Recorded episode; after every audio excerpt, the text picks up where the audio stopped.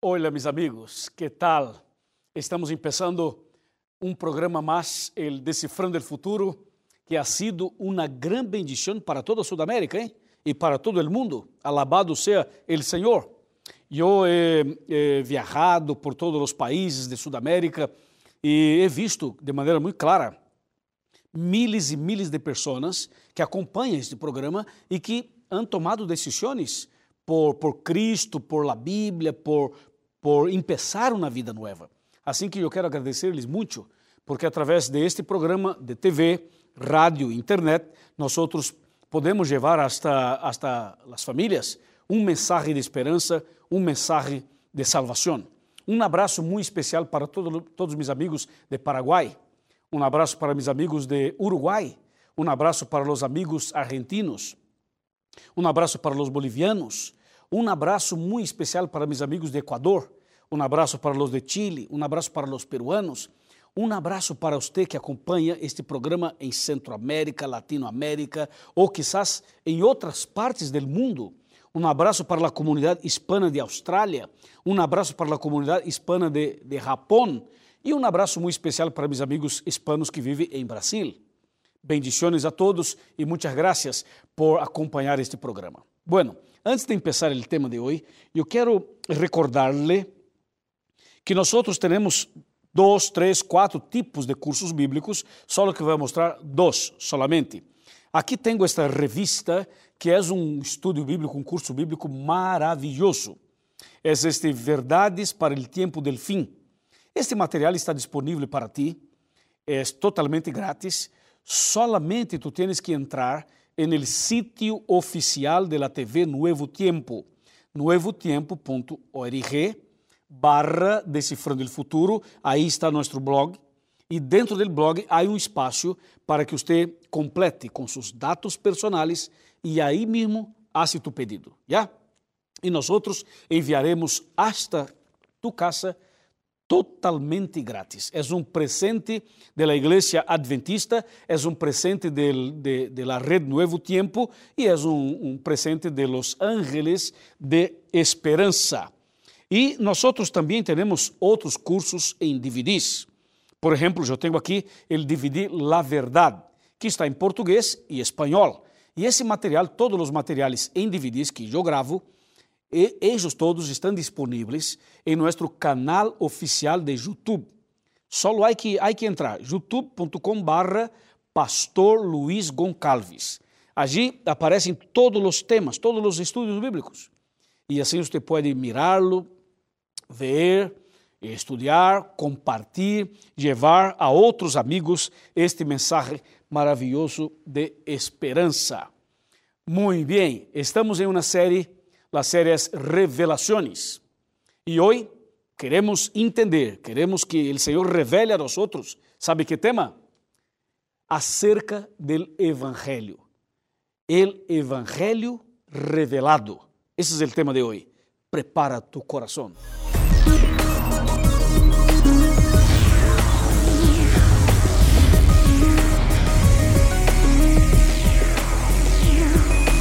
Aquí comienza Descifrando el Futuro con el pastor Luis González. Muy bien, estamos aquí preparadísimos con la Biblia en manos para empezar el tema. Seguramente tú estás ahí en su casa o en su oficina o en otro ambiente cualquier con la Biblia en manos para empezar este tema. Muchas gracias porque tú estás aquí.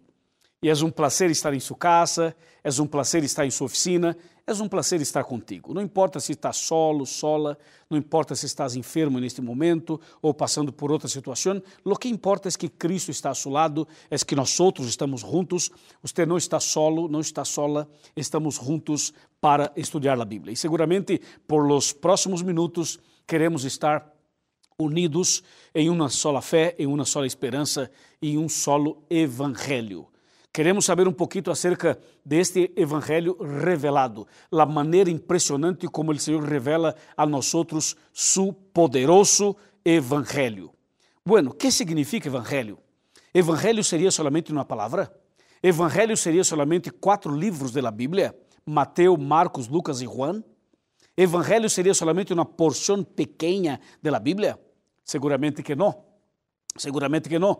Evangelho é algo maior, mais grande, mais interessante, mais profundo. E queremos analisá-lo aqui e decifrar tudo isto para que você, quando termine este programa, salga fortalecido, salga lleno do poder do Espírito Santo, de sabedoria, de capacidade para seguir caminhando, lutando e vencendo. Amém? Bueno, empezamos então com o texto clave de Romanos.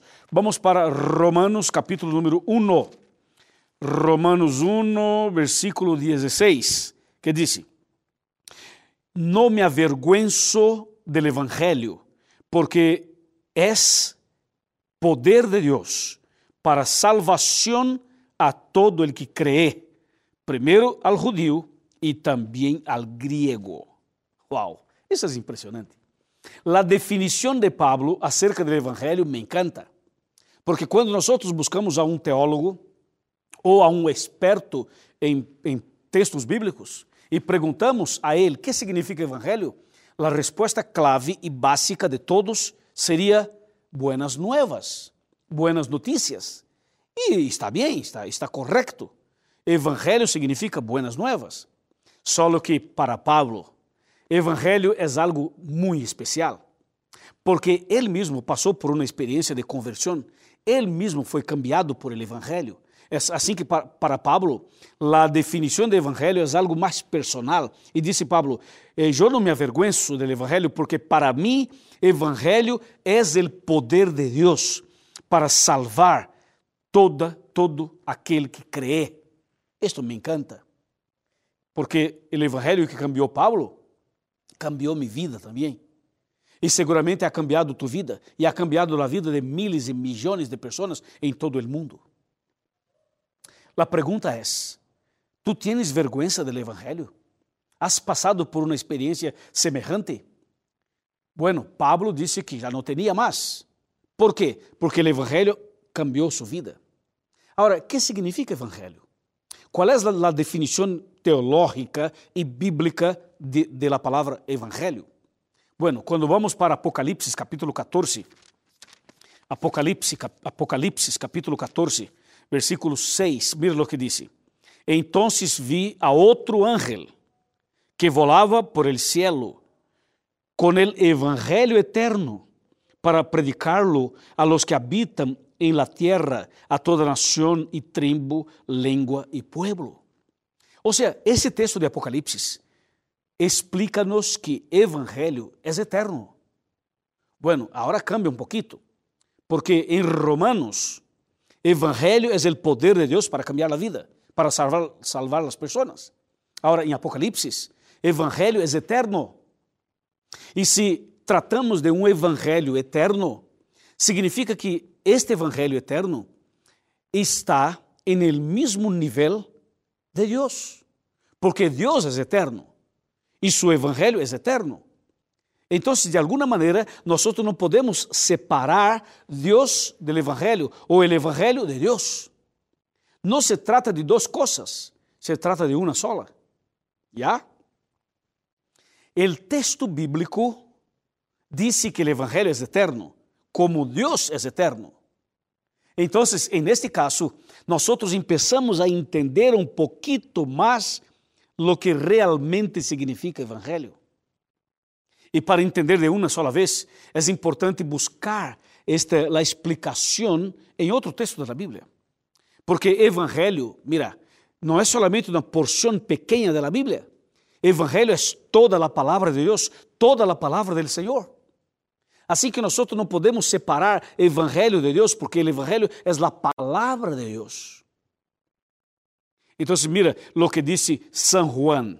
Vamos para San Juan, capítulo 1.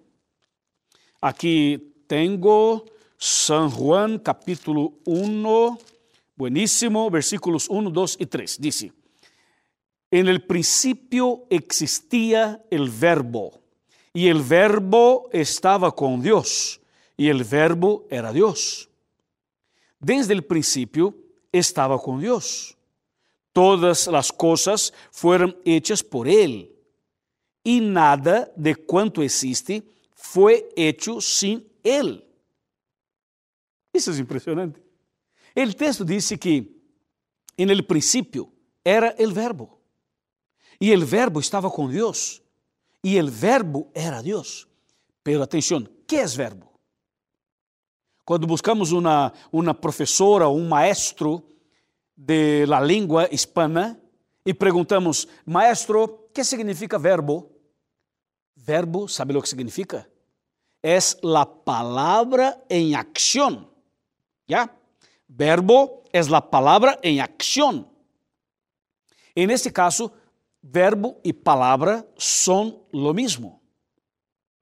Incluso há traduções, há versões da Bíblia que em este texto não usa a palavra verbo, se usa a expressão palavra. Há Bíblias que dizem: en el princípio existia a palavra, e a palavra estava com Deus, e a palavra era Deus.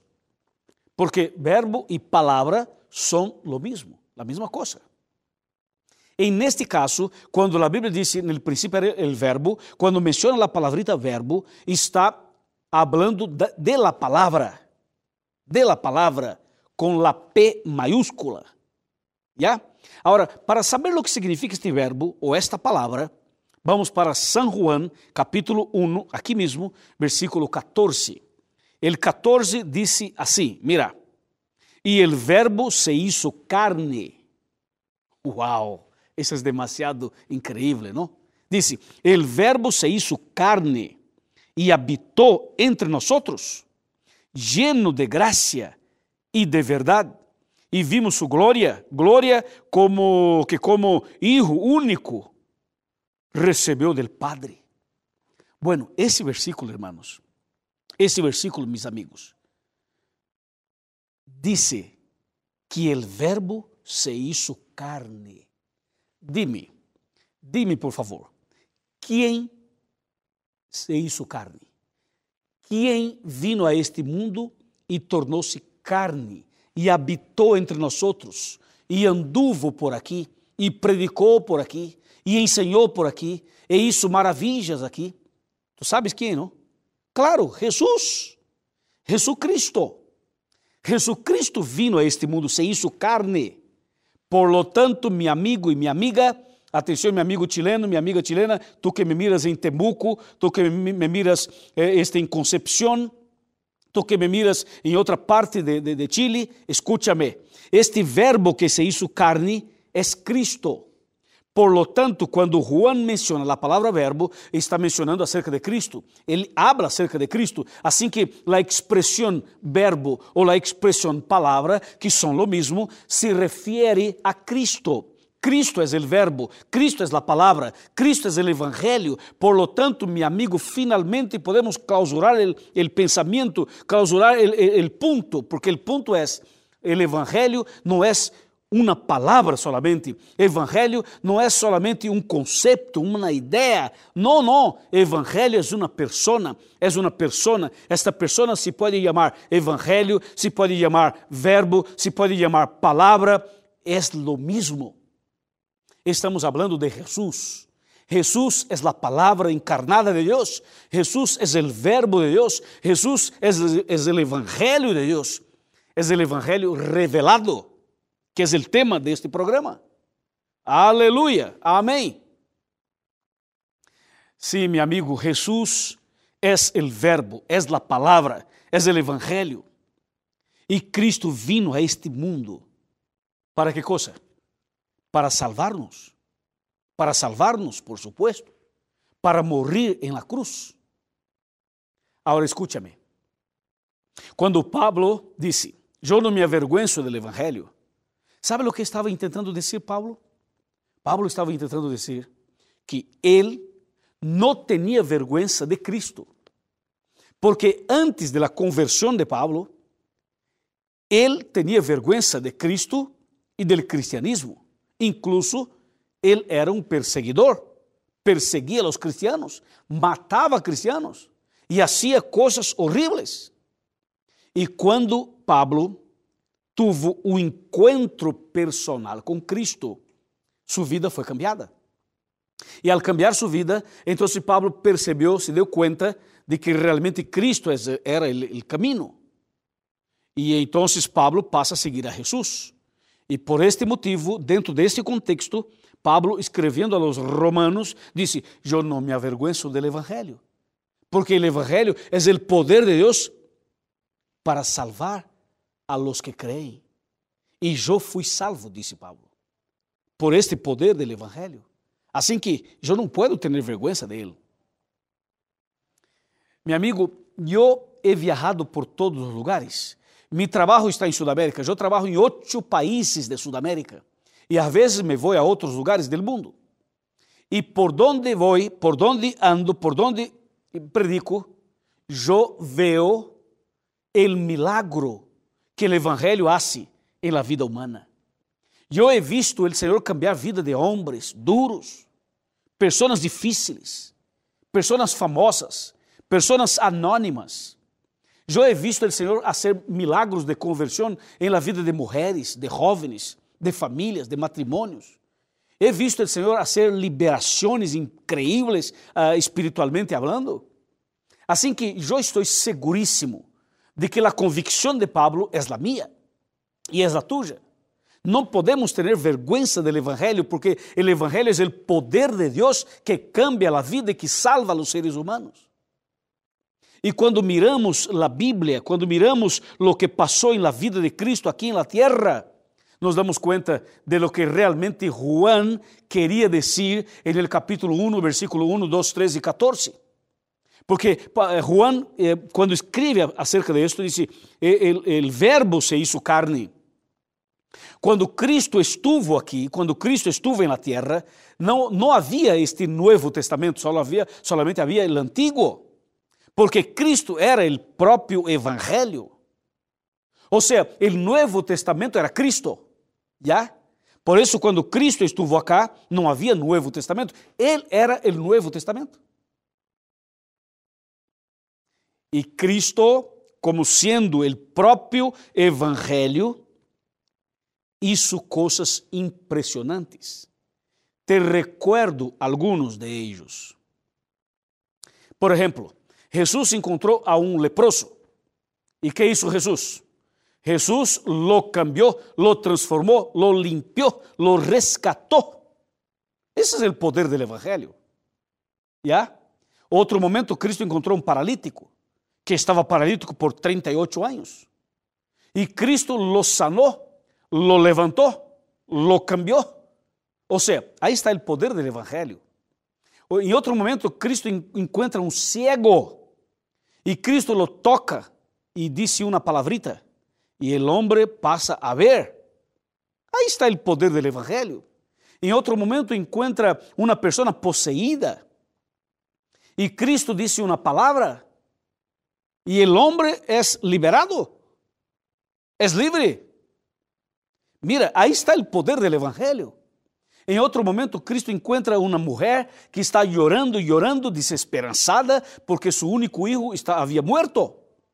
E Cristo abraça esta madre, Cristo te dá uma, lhe dá uma palavrita de consuelo e em seguida ressuscita o hijo e devuelve a madre. Uau, isso é demasiado, amigo. Isso emociona a uno. ¿Por quê?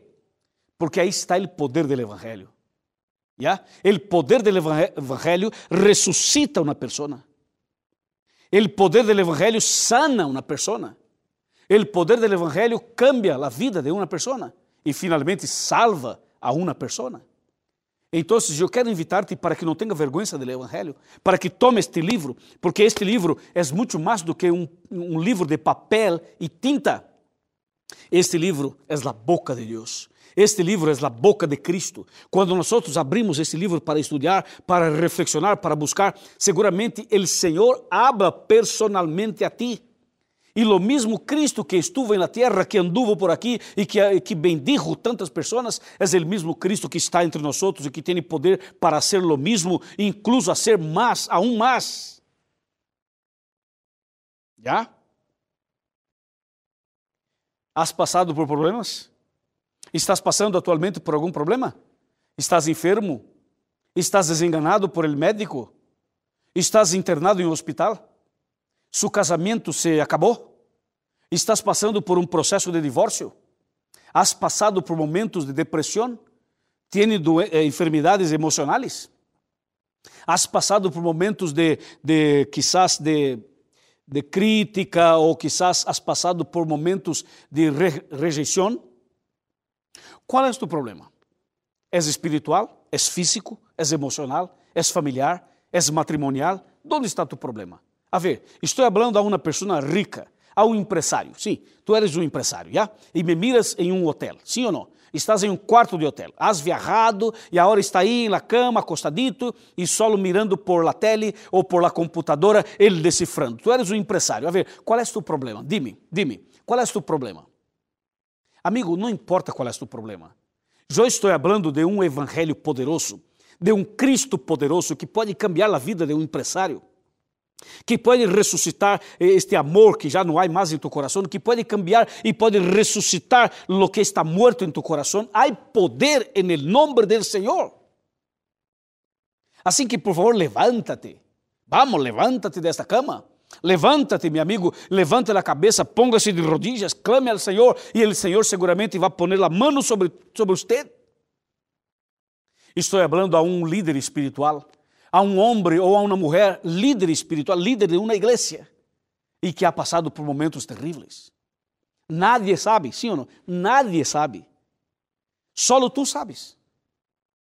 Quando estás no púlpito, no altar, eres um homem admirado por todos. És uma mulher admirada por todos. Pero quando tu estás solo, és um vazio. És um homem perdido. És uma mulher perdida. Não há forças, não há, não há luz, não há segurança. Nadie sabe, pero Cristo sim sabe. E tem poder para ser algo que nenhuma pessoa pode hacerlo. Solamente Cristo pode hacerlo.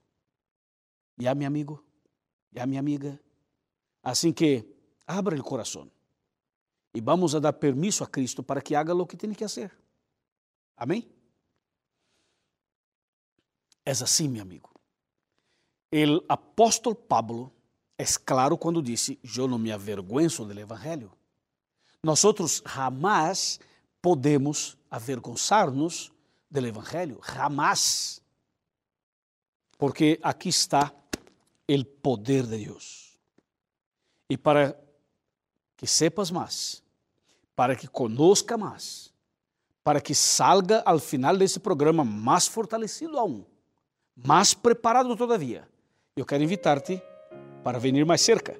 Acércate, vamos sentar aqui em meu sofá. Vamos sentar aqui. Aqui estou, quando tomo assento, significa que estou sentado em sua casa, sentado em sua sala, sentado contigo. Tu que estás mirando esse programa solita, todos viajaram, tu estás sola. És uma anciana, és uma abuelita, és um abuelito, és uma pessoa que está sola. Não importa, tu não estás sola. Estamos juntos. Eu estou contigo, sou tu pastor. Já? Sou tu pastor. Está bem? Está bem? Vamos, conversa comigo. Conversa comigo. Está bem, irmão? Está bem, irmã? Ok.